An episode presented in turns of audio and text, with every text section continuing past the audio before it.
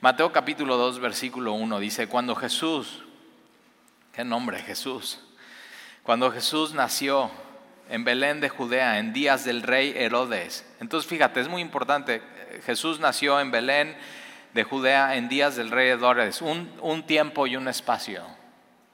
O sea, geográficamente un lugar, Jesús viene a nacer, Dios mismo, ya vimos. El capítulo 1 es eh, documentar el árbol genealógico de Jesús, que ya vimos por qué es importante, pero con eso lo que Mateo está diciendo es que Jesús es el Cristo, Jesús es el Mesías, Jesús vino a salvar a su pueblo de los pecados, Jesús es lo que tú necesitas, Jesús es, es quien dice ser quien es. Y entonces eh, Jesús viene a nacer en un tiempo y en un espacio, de, manera histórica, de manera geográfica, eh, en una cronología, en un... Lugar específico con un tiempo específico. ¿Y por qué es eso? Porque no, tú y yo como humanidad y hombres y mujeres estamos en un tiempo específico y un espacio específico y necesitamos un Salvador así para nuestras vidas. Y entonces dice que es, nació en Belén de Judea. Es muy importante que dice de Judea porque eh, en Israel había otro Belén que no era de Judea. Pero ¿por qué ser tan específicos? Porque Jesús vino a cumplir profecías específicas. Ya vimos una de las profecías en el capítulo 1 que es que iba a nacer de una virgen, que iba esta virgen iba a concebir, iba a tener un hijo y su nombre, Emanuel que significa Dios con nosotros, y Jesús cumpliendo profecía tras profecía tras, tras profecía, y entonces nació en Belén de Judea en días del rey Herodes. Ahora, este rey Herodes es Herodes el Grande. En ningún, eh, ningún personaje ni político antiguo tiene más evidencia de literatura histórica documentada que el rey Herodes. Puedes leer y leer y leer de sobre, por ejemplo, eh, Flavio Josefo eh, escribe nada más dos pergaminos enteros de quién fue Herodes. Ahora fue, le dicen el grande porque hizo cosas grandes. Como político, fue un político eh, eficiente y efectivo en cuanto a, por ejemplo, construcción. Él hizo por ejemplo, un puerto en Israel, eh, Cesarea Marítima. Hay Cesarea de Filipo y hay Cesarea Marítima.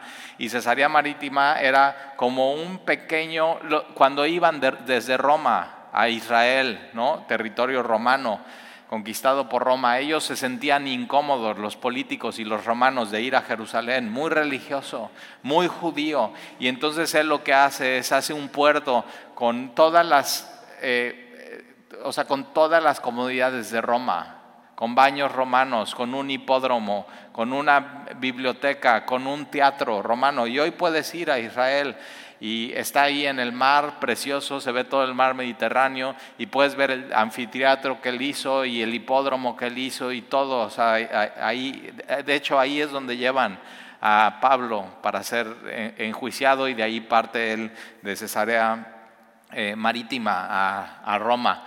Pero entonces Herodes el, Grande no solamente hizo eso, sino también hizo, por ejemplo, él hizo la remodelación del templo.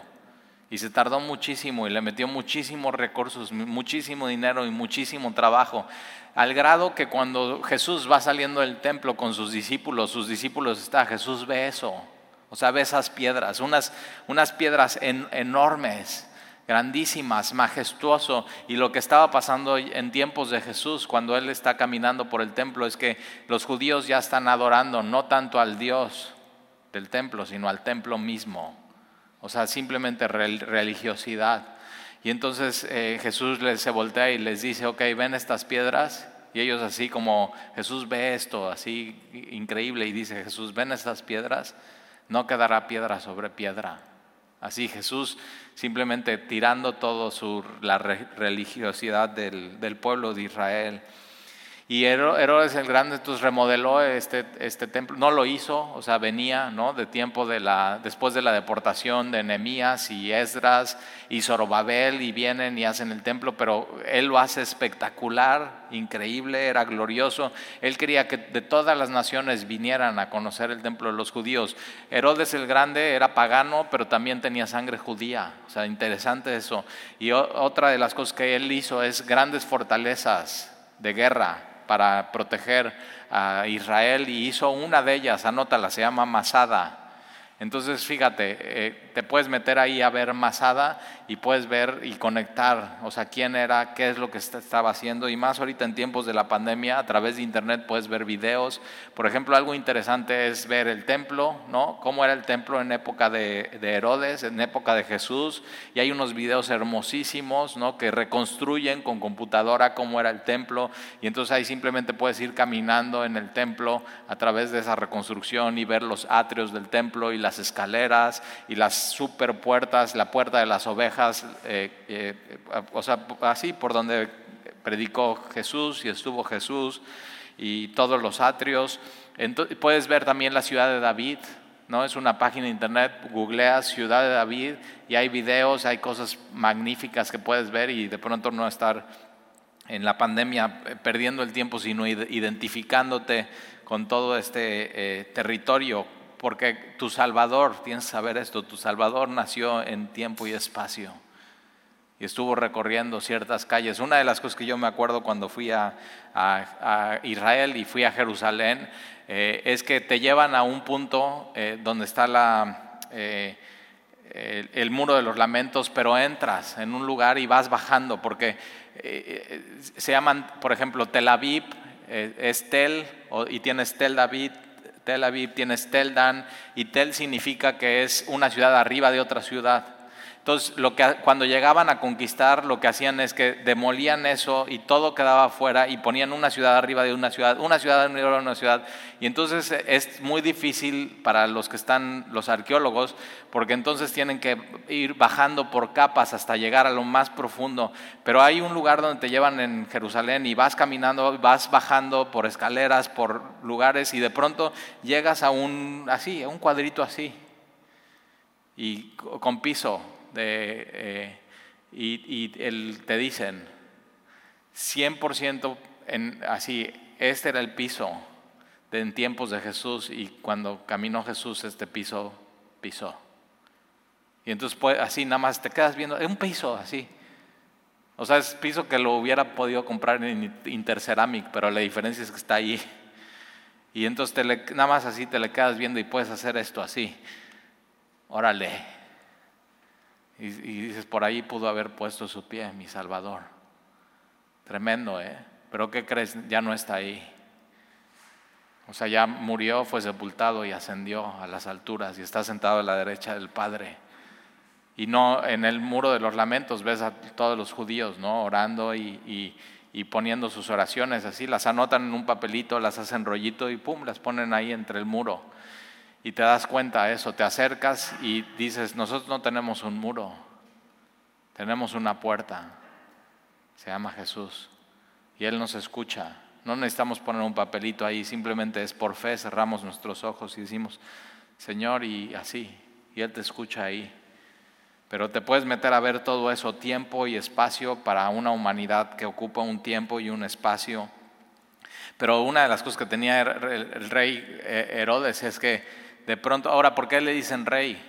Porque eran como, como regidores de ciertas zonas, porque le dan toda la zona de los judíos. O sea, es un cuate que supo hacerla, supo controlar, supo manipular, pero tenía oprimido a los judíos a tal grado que el sumo sacerdote tenía que ir con él a pedirle las vestiduras para el día del perdón, para poder entrar al lugar santísimo. Y, si, y así los tenía completamente oprimidos y controlados. Y entonces eh, Jesús nació en Belén de Judea en los días del rey Herodes, un tiempo y un espacio. Y vinieron del oriente de Jerusalén unos magos. Entonces ya así como que nos podemos sentir en Navidad. Y si pones tu, eh, eh, tu, nacimiento, ¿no? Que o no sé si tu mamá lo ponía o tu abuelita, pero de pronto, y, y aquí dice unos magos, fíjate cómo no dice reyes magos. O sea, nunca en ningún lado en la Biblia dice reyes magos, no fueron reyes magos, fueron magos. Ahora, ojo, eh, dice magos, pero no tiene, o sea, no es, no es como magos como Harry Potter o como David Copperfield o como el mago Frank, o sea, no, es, o sea, eh, Daniel capítulo 2, versículo 2, dice que cuando Nabucodonosor tiene un sueño, él manda traer al, al eh, él manda traer a los, a los, a los magos, Él manda traer a los, y tiene esta idea de sabios, son astrólogos, son científicos. Entonces de pronto llegan estos, ahora de pronto hasta ya te sabes sus nombres, ¿verdad? ¿Cómo se llaman? Melchor, Gaspari. Y dices, ¿y quién te dijo que se llamaban así? O sea, no está en la Biblia eso, simplemente eso es una tradición. Ahora, ¿por qué supones que eran tres? Y ahora tienes esta idea de ellos, ¿no? Y lo ves en las películas y dices, sí, sí, uno es moreno y el otro es güero y el otro es pelirrojo. Otra vez, o sea, no, no es, vienen, fíjate, ¿de dónde vienen? Vienen de Oriente. Es decir, vienen del norte de Israel y para eso nosotros sería, o sea, si quieres saber cómo eran ellos físicamente, no es un güero de ojos azules, no es un pelirrojo y no es un moreno y no venían, o sea, ¿en qué vienen? En caballo, en camello y en... Imagínate, en elefante desde el oriente. O sea, estos cuates vienen meses, meses, meses caminando para llegar a donde llegan. Entonces simplemente, eh, o sea, deja todas esas ideas, deja todas esas fantasías, deja todas esas tradiciones y, saca tu teología y tu doctrina de la Biblia. Es, mucho mejor eso, lo, vas a ver. Eh, y, vas a ver muchas cosas que de pronto tenemos como ideas que no son, que no son bíblicas. Pero estos, estos son sabios, estos son eh, astrólogos, estos son posiblemente caldeos o persas o de Babilonia. Ahora, ¿por qué supones que son tres? O sea, ¿tú crees que eh, nada más tres van a venir? No, o sea, si vienen tres, primero no vienen en el elefante, o sea, el elefante que es un animal que se tardaría muchísimo. ¿Y cómo le das de comer en todo un viaje? Entonces, posiblemente todos vienen en camellos. Ahora, si tú quieres ver cómo se vería un, uno de estos magos, ¿no? Físicamente, tendrías que simplemente googlear, ¿no? Una persona, cómo se ve en Irak. Y ahí está, ahí tienes tu mago, tu sabio. Así se vería, así sería uno, de ellos. Y entonces eh, no vendrían tres, ¿por qué? Porque es, un viaje peligroso, es un viaje de mucho tiempo. Y si son astrónomos, si son científicos, si son sabios, ¿no? vienen con una comitiva, posiblemente vienen hasta con guardias para cuidarlos de todo el viaje. Y ahí dices, órale, órale, pues ¿cuántos serían? No, no, no dice la Biblia, dice lo suficiente y lo que tú necesitas, pero pues no sé, posiblemente, o sea, ¿por qué no 20? Ah, no, porque ya no caben en tu nacimiento.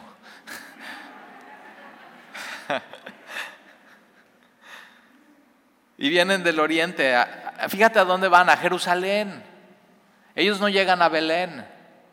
Ellos simplemente llegan a, Jerusalén, unos magos, unos sabios, versículo 3, diciendo, ¿dónde está el rey de los judíos que ha nacido? Fíjate que, eh, o sea, todos, todos, todos, todos los que han llegado a ser reyes nacen como personas comunes y corrientes y se forman y se hacen reyes. Ninguno nace como este. Este nació siendo rey.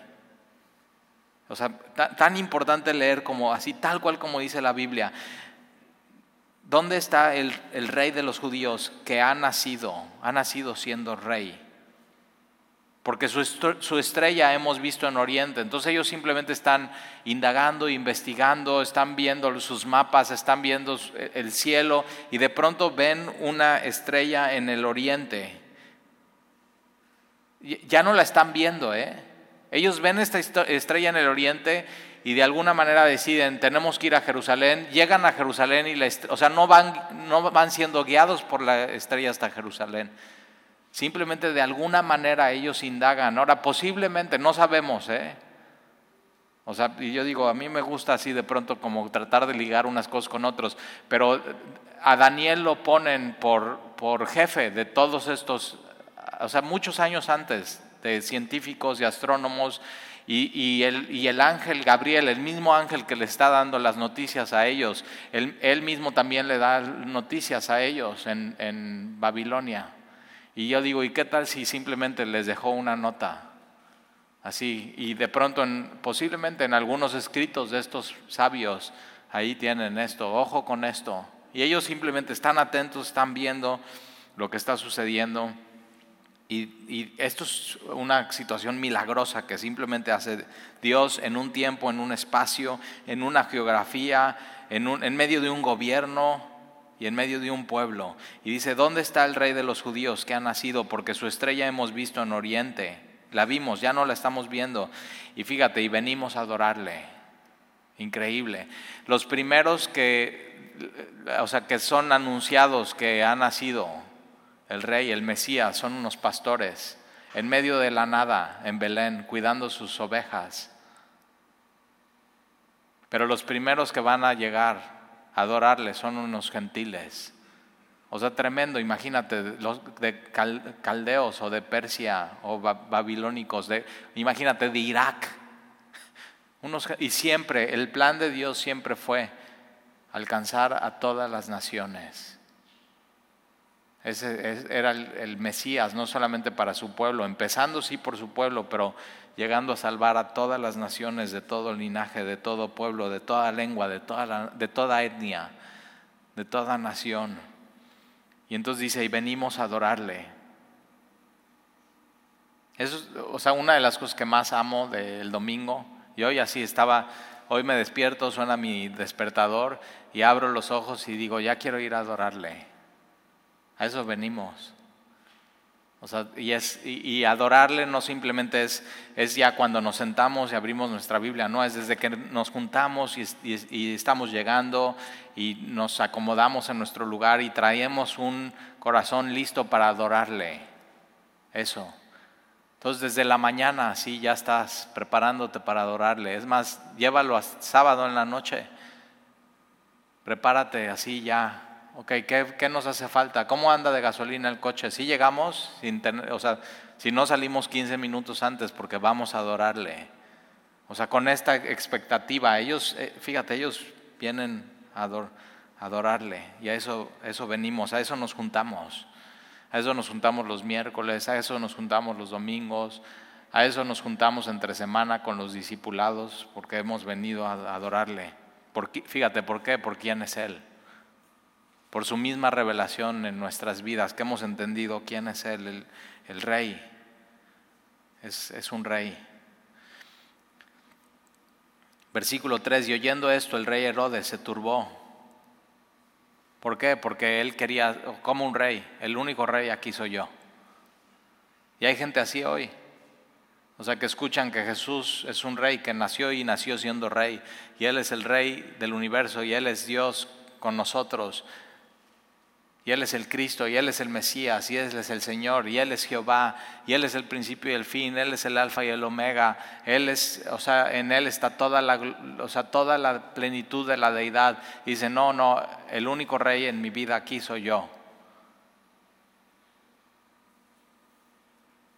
Ahora, tienes que saber esto, Jesús es rey y así nació, lo aceptes o no lo aceptes, lo sepas o no lo sepas, lo quieras o no lo quieras, Él es rey. Él es rey sin ti o sin, contigo sin ti. O sea, para Él no hace la diferencia tu opinión o tu, o tu punto de vista, pero para ti sí hace la diferencia tu opinión y tu punto de vista. Para, para tu vida, sí, para tu eternidad. Entonces, eh, Herodes se turbó y toda Jerusalén con él. ¿Por qué toda Jerusalén con él? Porque entonces eh, saben cómo es Herodes. O sea, saben que es, un, es cruel, es violento. Sabe que, o sea, saben que Herodes va a tomar cartas en el asunto y que no se va a quedar con los brazos cruzados. ¿Por qué? Porque él es rey y nadie le va a quitar eso y está dispuesto a hacer lo que sea. Y hay gente que así, que está dispuesto a hacer lo que sea porque Jesús no sea su rey y su Señor. Y, no solamente se turbó Jerusalén por eso, sino se turbó Jerusalén porque hay una expectativa. Los comentaristas dicen que en esta época hay una expectativa de que ya viene el Mesías, de que ya viene el Mesías y de pronto vienen estos del oriente diciendo ya ha nacido. El, así, ¿dónde está? Ya nació el rey de los judíos. Venimos a adorarle. Versículo 4, y convocados todos los principales sacerdotes y los escribas del pueblo, les preguntó dónde había de nacer el Cristo. fíjate, Herodes, ¿eh? Herodes así manda a traer como si trabajaran para él a los principales, Anás, Caifás, tráiganmelos, y a los escribas, a los que, a los que transcriben el Antiguo Testamento verso a verso, palabra por palabra, y no solamente lo escriben, sino lo, lo, estudian y lo ven y lo conocen y lo han memorizado, tráiganlos. Y les pregunta, ¿dónde ha de nacer el Cristo? Ahora le está preguntando y no, no, no espera una suposición, está esperando una respuesta concreta. Y eso es, nuestra fe es eso, no son suposiciones, son respuestas concretas, son profecías cumplidas, son cosas que ya están escritas. Y entonces lo que Herodes hace con los sumos sacerdotes eh, y, el, eh, Anás y Caifás y los escribas es los, los pone a estudiar. Búsquenme dónde está eso.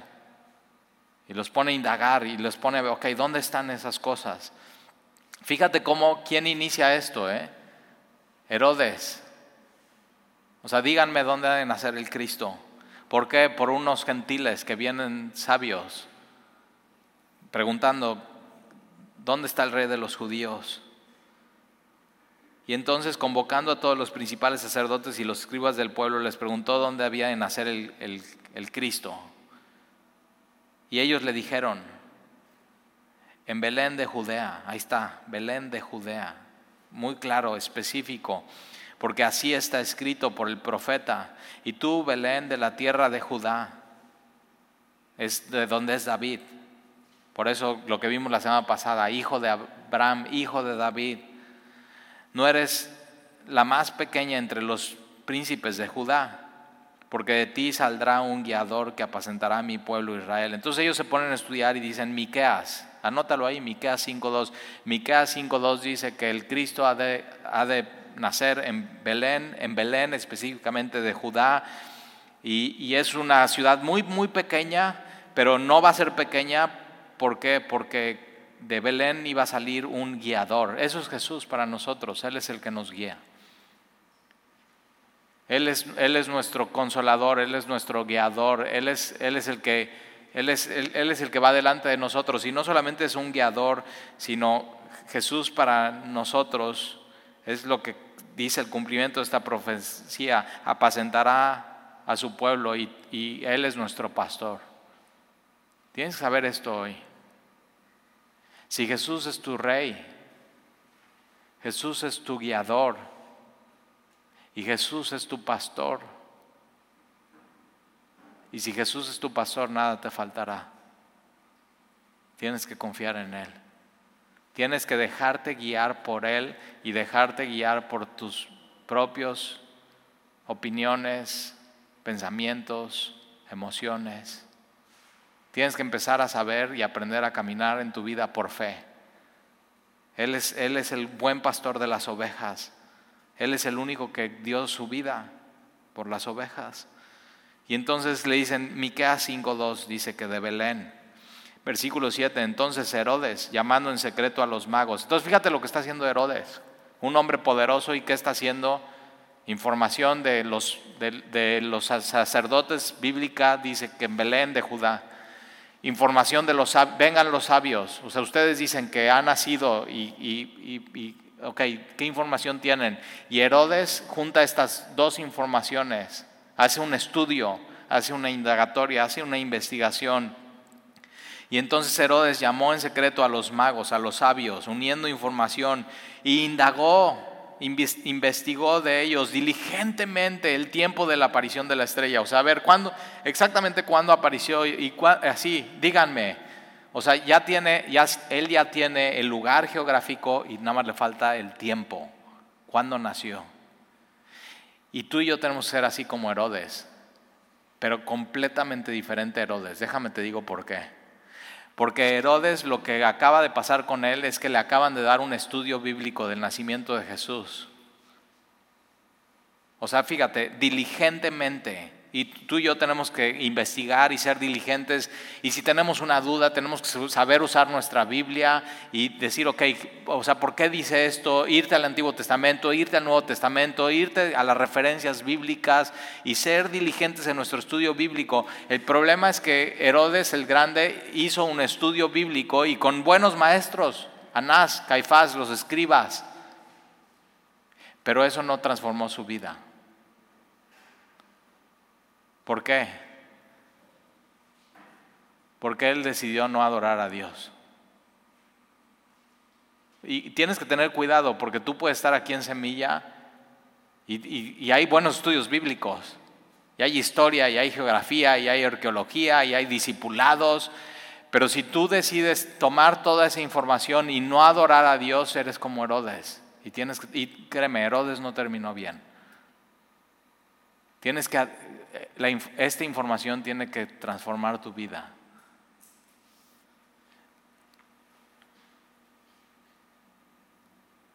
Y entonces indagó de ellos diligentemente el tiempo de la aparición de la estrella. Versículo 8, y enviándolos a Belén. Fíjate que, o sea, los, los magos no llegan directo a Belén.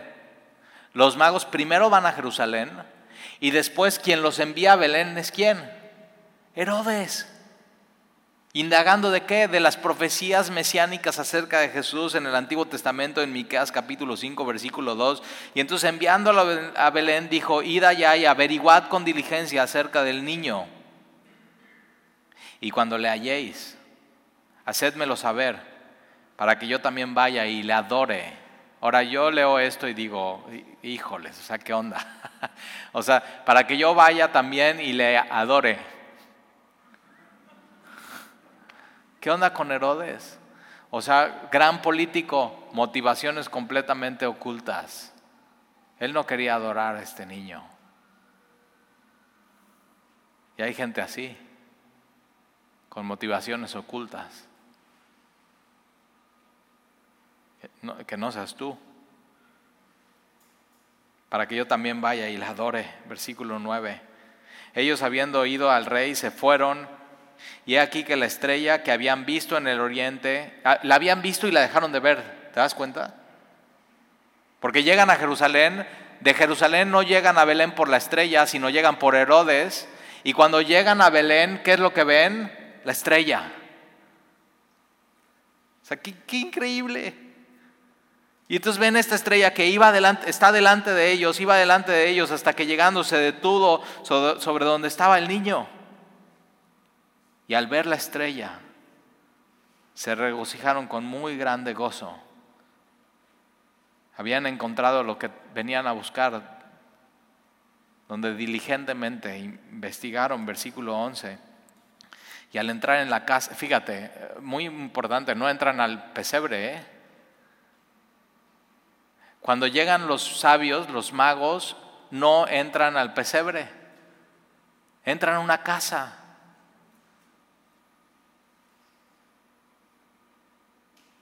Dice, sí, Tali, pero todo se ve muy bonito en el, todo junto.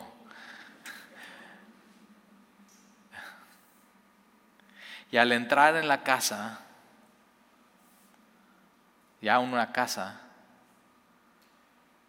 vieron al niño con su madre María. Ahora, ojo, ¿eh? no es un bebé. Jesús para, para este tiempo ya tiene posiblemente dos años. O sea, ahora imagínate un niño de dos años. Si tienes un hijo o un sobrino de, ya dos, así, pues dos. O sea, ya no gatear, caminar. Y no caminar, sino poder comer solo con una cuchara y un tenedor y ya tiene palabras y ya juega y ya se ensucia en la tierra y ya así, o sea, y entonces está María así y, Jesús ven y así viene corriendo el niño y así ven y todavía lo, y la puede cargar así, dos años.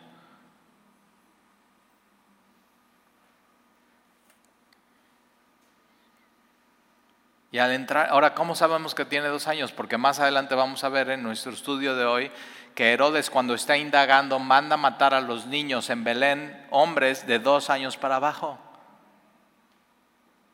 Entonces dice, de dos años es debe tener dos años o menos. Si no tendría eso, hubiera matado puros niños, o sea, de cinco meses para abajo, de un año para abajo, no, de dos años para abajo. Entonces, fíjate qué, importante. Y, ojo, eh, la verdad nos hace libres. Entonces, de pronto nos damos cuenta, tenemos que quitar tradiciones, ideas, películas. O sea, sí son bonitas y te hacen suspirar, pero no es, no es la verdad. Y entonces al entrar en la casa vieron al niño con su madre María. Y, fíjate, y no está José. Y dices, ¿y dónde está José? Pues trabajando. O sea, es una familia como la tuya. José, un carpintero. Así, y, Jesús vino a nacer así en una familia, como la tuya y la mía. Ya vimos la semana pasada el árbol genealógico completamente disfuncional. ¿Para qué? Para que tú no tengas pretexto y, te acerques. Que no tengas temor de acercarte a Dios. No importa de dónde vengas, no importa quién seas. Y así. Y entonces vieron al niño con su madre María y postrándose lo adoraron. ¿A quién? Solo al niño. La adoración en, bíblica en el Antiguo Testamento y en el Nuevo Testamento solamente es para Dios, para nadie más. Lo demás se llama idolatría. Y entonces postrándose lo adoraron. Entonces los primeros que adoran a Jesús son estos gentiles. Y abriendo sus tesoros, le ofrecieron presentes y ya sabes cuáles. Ahora, fíjate, ¿por qué dicen que son tres? Porque son tres presentes. Pero o sea que cuando a ti te invita a comer a alguien, ¿no? Y llevas un pastel, llevas cinco pasteles, o, sea, ¿qué? llevas uno o dos, no, no cada quien lleva algo, o sea, pero vienen así ideas y, y entonces eh, toda esta comitiva trae, abren, abren eh, sus tesoros y les ofrecieron presentes, oro, incienso y mirra. Ahora algunos dicen, no, oro porque es rey, incienso porque es sacerdote y mirra porque es un profeta. Y está muy bonito, pero pues eso no dice la Biblia. Y de pronto hay cosas bonitas, ¿no? Que así que un conferencista, un predicador, un pastor podría decir, pero si no está en la Biblia, pues no es bíblico. No dice eso, otros dicen, no, es oro porque es rey, es incienso porque es sacerdote y es mirra porque es el único niño que iba, que nació para morir. Y entonces, ¿con qué se unge? Con mirra. Y es verdad, pero, pero es estirar un poco la liga, es tratar de ver algo que no está ahí, porque con esta mirra no le iban a ungir. Ya sabes quién compró lo, con lo que eligieron a Jesús. Muchos, muchos años después no hubiera llegado esta mirra, no hubiera durado. Y entonces dices, Talí, entonces ¿para qué es este oro, este incienso y esta mirra? Bueno, porque acuérdate, Jesús eh, y su familia, María y José, cuando eh, nacen, ellos van al templo, ¿a qué? A presentar a Jesús, a la purificación de María, y ya sabes todo lo que sucede ahí, pero ¿qué ofrecen ellos como sacrificio? Dos palomillos o dos tórtolas, y era el sacrificio más, vamos a ir, de menor costo. Entonces el Antiguo Testamento hace provisión, o sea, si hay una familia que no tiene dinero, puede comprar lo menos costoso y con eso adorar a Dios y vale como si hubiera comprado lo más costoso. El problema no es el precio, la situación es, es adorar a Dios, no importa cómo, no importa cuánto tengas ni quién seas. Y entonces eso lo que nos dice ese punto en, los nuevos, en el Nuevo Testamento es que María y José y Jesús eran muy pobres. Y entonces Dios moviendo todo, una estrella, arqueología, los sabios viniendo de Oriente, llegando a Jerusalén, yendo con Herodes, Herodes indagando con el sumo sacerdote, eh, diciéndoles a los magos, vayan a Belén, ellos ahí se encuentran con la estrella, gran gozo, llegan y les dan ese tesoro. ¿Para qué? Para lo que venía más adelante, para tener provisión. Ahora fíjate, ¿eh? Por eso Jesús es el pastor. Y Jesús sabe lo que viene más adelante en tu vida. Y Jesús siempre va a tener provisión para ti. Entonces confía, no tengas miedo. Él nunca te va a abandonar, Él nunca te va a dejar. Y, fíjate lo que dice. Entonces presentaron oro, incienso y mirra, pero siendo avisados por revelación en sueños. Ahora vemos sueños, ¿no? Sueños. De hecho, vemos que José, por ejemplo, tiene cuatro sueños. Eh, y, ellos tienen, pero hoy tú y yo no nos guiamos por sueños, porque ya tenemos la historia completa, la revelación completa, la profecía más segura, que es hoy Dios nos habla no por sueños, sino por su palabra. Es bien importante eso, de veras, porque, o sea, eh, de pronto hay gente que viene, Talí, ¿qué crees? Es que tuve un sueño y te lo quiero contar. Y yo digo, no, cuéntame qué cenaste ayer. O sea, de veras, te cayó pesado y soñaste algo. O sea, no, Dios no nos habla por, nos habla por medio de su palabra.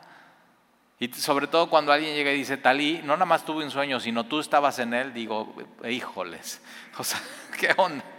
Ok, mejor platícame, ¿qué te está diciendo Dios en, en su palabra? ¿Qué te está diciendo Dios? ¿Qué estás leyendo en tu Biblia?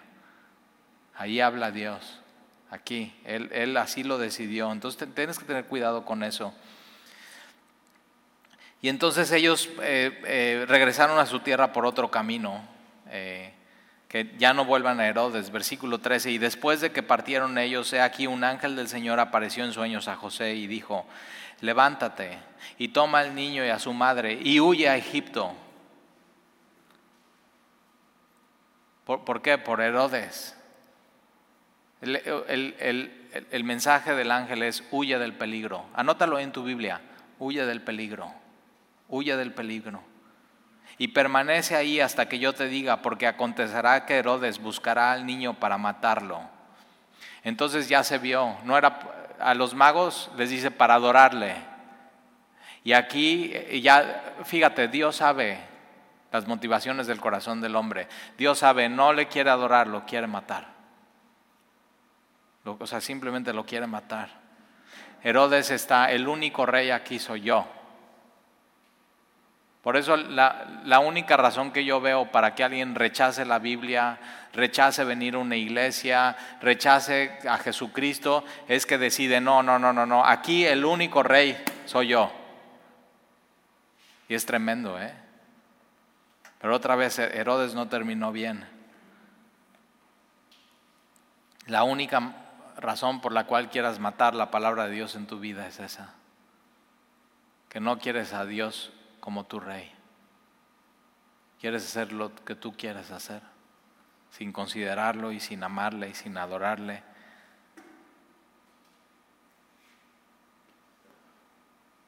Y eh, versículo 14, y él despertando, tomó de noche al niño y a su madre y se fue a Egipto. Entonces el ángel dice, huye del peligro y fíjate, él no dice, no, bueno, no, o sea, ¿cómo? Nosotros tenemos a Dios de nuestro lado, entonces nada nos va a pasar, aquí nos quedamos. No, no, o sea, y cuidado, porque de pronto hay cristianos muy imprudentes que pensando que porque Dios está con ellos, entonces nada les va a pasar. Y tienes que tener, tienes que ser prudente. O sea, yo me he encontrado con historias así que dicen, no, tal y no, yo estoy haciendo mi vida normal, estoy viendo reuniones, no sé qué, y así, saliendo y viajando y todo.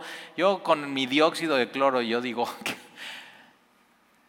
no, o sea, no seas imprudente. Que Dios esté con nosotros no significa tentar a Dios en eso. Entonces Dios, aquí Dios le dice, huye del peligro. ¿Y qué hace José? Se despierta de noche e inmediatamente huye del peligro. Entonces, sé prudente en tu vida, huye del peligro y permanece ahí hasta que yo te diga, porque acontecerá que Dores buscará al niño para matarlo. Versículo 4, 14, y él despertando tomó de noche al niño y a su madre y se fue a Egipto y estuvo allá hasta la muerte de Herodes. No sabemos cuántos años, pero Herodes murió el año 4 después de Cristo. Entonces posiblemente fueron 5 o 6 o 7 años donde Jesús, ahora en Egipto había una comunidad judía, pero no es lo mismo, ¿eh? era una pequeña, no es tu tierra, no es tu lenguaje, no es tu comida, y si de pronto te has ido alguna vez así, por alguna razón, ahora fíjate, Jesús se vuelve un refugiado. Jesús entiende entonces lo que es o sea, tener que salir de, de donde tú eres, y María y José, y vivir eso, y decir, oye, como mexicanos, extraño mis tortillas, extraño mis picadas, extraño mis gorditas, extraño los, así el lenguaje, extraño así mi, mi México. Y Jesús sabe, lo, o sea, Jesús vive todas estas vivencias para que nadie tenga pretexto y se acerque a Él. Y estuvo ahí hasta la muerte de, Herodes para que se cumpliese lo dicho por el Señor por medio del profeta cuando dijo, de Egipto llamé a mi hijo, o sea, 11.1. Otra vez, ¿por qué Jesús fue a Egipto? No solamente porque le dijo al ángel, sino para cumplir lo que decía el Antiguo Testamento. Ahora fíjate, ¿eh? o sea, cada que hay una profecía, mucho más difícil de cumplir por alguien, porque, ok, eh, va a concebir un, una virgen, y concebirá un niño y se llamará Emanuel, Dios con nosotros. Y no solamente eso, sino van a ser en Belén. Y no solamente eso, es Belén de Judea. ¿Te das cuenta? Cada vez así. Y va a ir a Egipto. Y de ahí será llamado de Egipto para regresar. O sea, ¿qué, qué posibilidad hay de que una persona pueda cumplir todo esto? Ninguna y la cumple una. Jesús. Fíjate cómo nuestra fe no está fundada en nada más así, date un paso de fe y tírate al acantilado, sino está fundada en así, historia, geografía, profecía. Es, o sea, puedes tener la convicción de quien tú adoras es el Cristo, es el Mesías. Entonces, ahora, ¿por qué va también a Egipto? Hay mucha historia con Egipto. Ahí es donde va eh, Abraham cuando hay una crisis económica y también es donde va José, ¿te acuerdas? Es vendido, va a Egipto, está con Faraón, lo hacen, eh, o sea, como primer ministro y vienen entonces sus hermanos y viene su papá y de ahí eh, viene la opresión y el éxodo. Y Dios se revela a través de ellos y viene una deportación después. Jeremías va a Egipto y viene así, Egipto. Y, lo que hace Jesús con esto es identificarse con su pueblo y de Egipto así regresa a Israel. O sea, vemos muchas cosas en todas estas cosas. De Egipto llamé a mi hijo, o sea, 11.1. Versículo 16, Herodes entonces cuando se vio burlado por los magos se enojó mucho Subraya eso, no, seas como Herodes, iracundo, así haciendo cosas que, así encaprichado, solamente yo soy rey, y mandó matar a todos los niños menores de dos años que había en Belén y en todos sus alrededores. Es la primera muerte de inocentes, o sea, son los primeros mártires de Jesús. Ahora, ¿ellos qué? Nada, eran inocentes. Y Herodes los manda a matar. Ahora, Herodes a quién quería matar? A Jesús. Pero está dispuesto a hacer lo que sea con tal de que nadie sea rey más que él. Y no hay hombre más peligroso, mujer más peligrosa que este.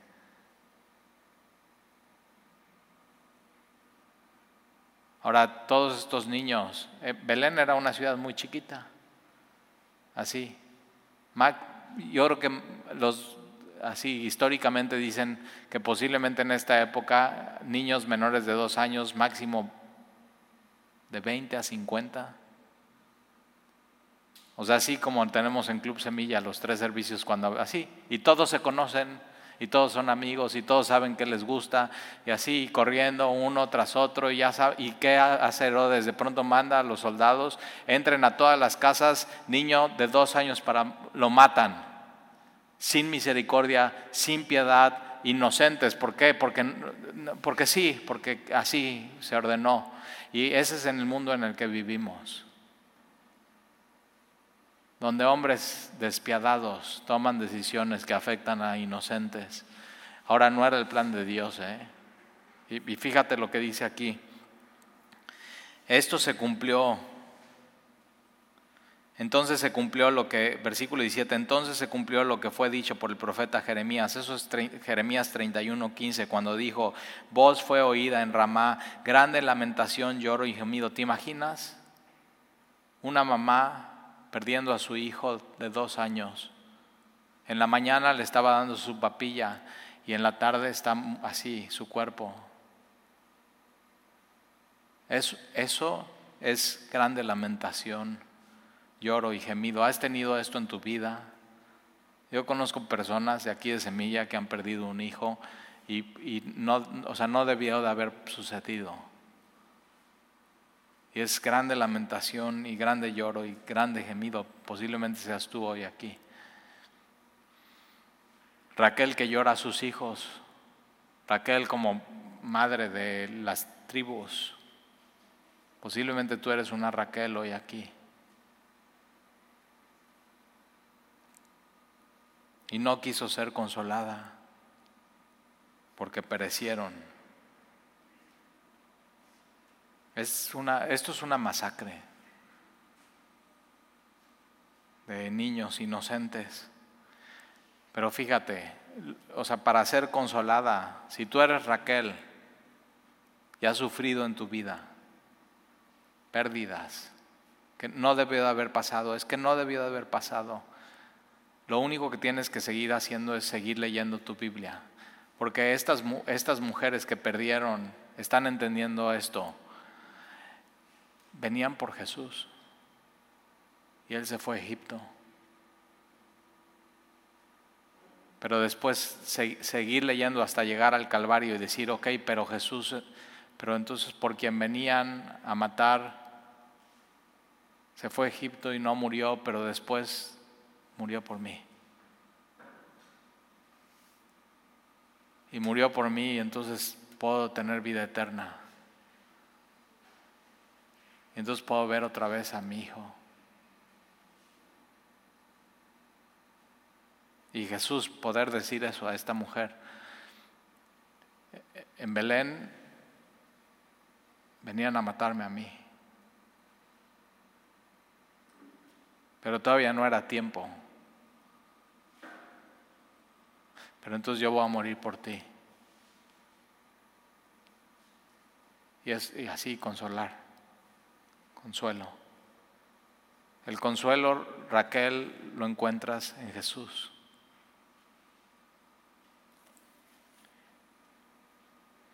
Versículo 19, pero después de muerto Herodes, en el año 4 después de Cristo, he aquí un ángel del Señor apareció en sueños a José en Egipto. Ahora, ¿cómo vivieron todo ese tiempo en Egipto? Con el oro, con la mirra, con el incienso. Entonces, si, Dios te va a proteger, si Dios te va a cambiar, si Dios te va a mover, si Dios va a hacer algo en tu vida, confía en que si estás caminando con Dios y Él es tu guiador y Él te está apacentando, Él es tu proveedor. Donde Dios guía, Dios provee. No tengas miedo.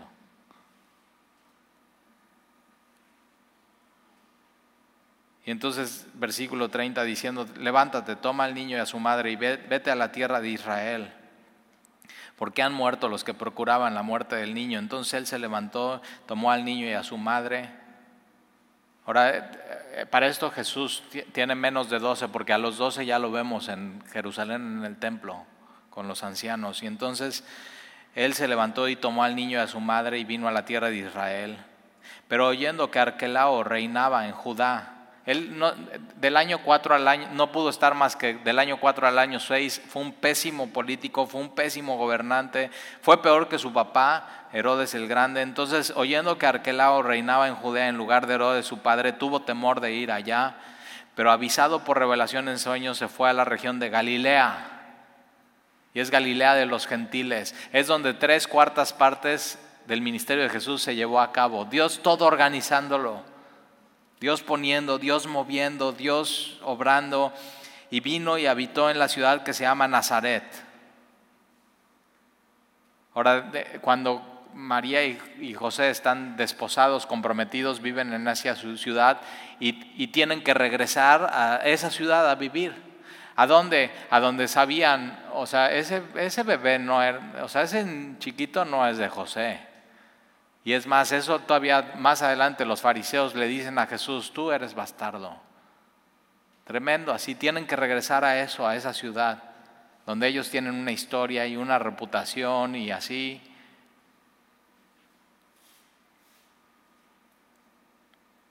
O sea, Nazaret es un, así un cruce de carreteras, una ciudad X. Pero ojo, ¿eh? En ese cruce hay importación, exportación, impuestos y quién está ahí viendo todo eso, Mateo, quien escribe este evangelio.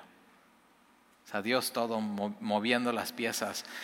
Entonces vino y habitó en la ciudad que se llama Nazaret para que cumpliese lo que fue dicho por los profetas. Ojo, ¿eh? antes es por lo que fue dicho por el profeta, por lo que fue escrito. Y vemos, fue Jeremías, fue Isaías, fue eh, eh, Miqueas.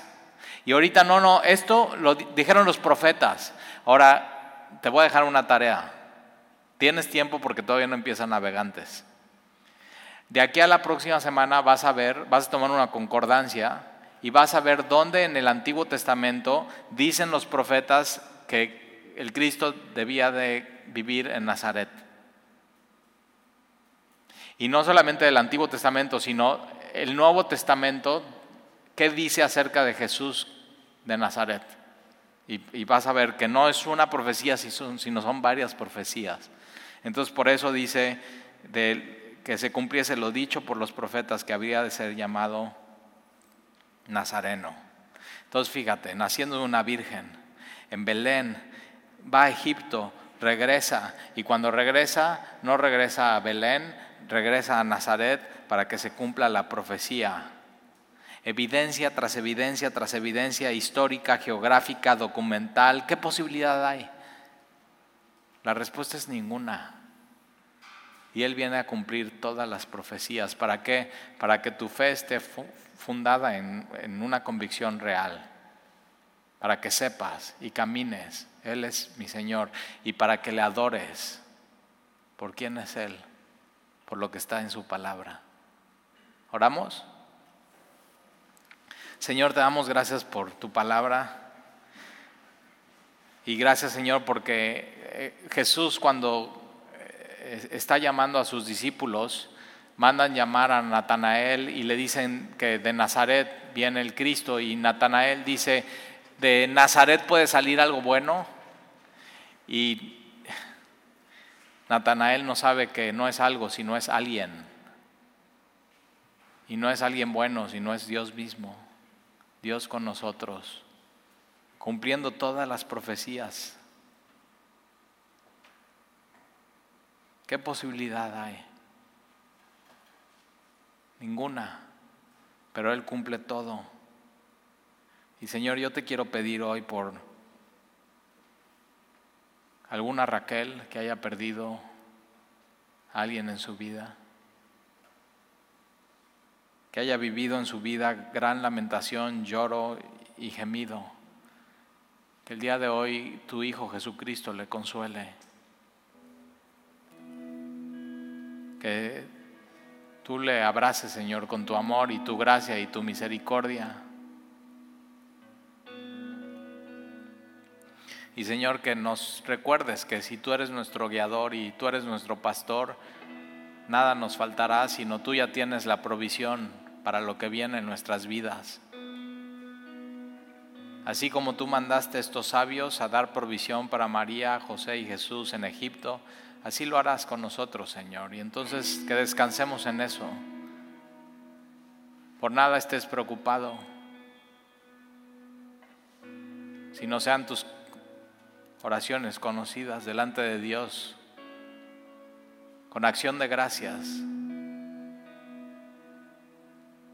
Y la paz de Dios que sobrepasa todo entendimiento guardará tu corazón y tu pensamiento en Cristo Jesús.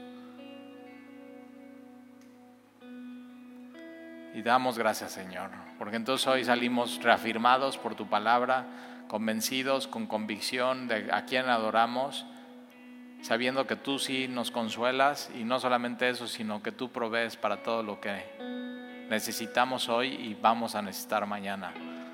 Y te amamos por eso, Señor, te adoramos. Te lo pedimos en el nombre de Jesús. Amén.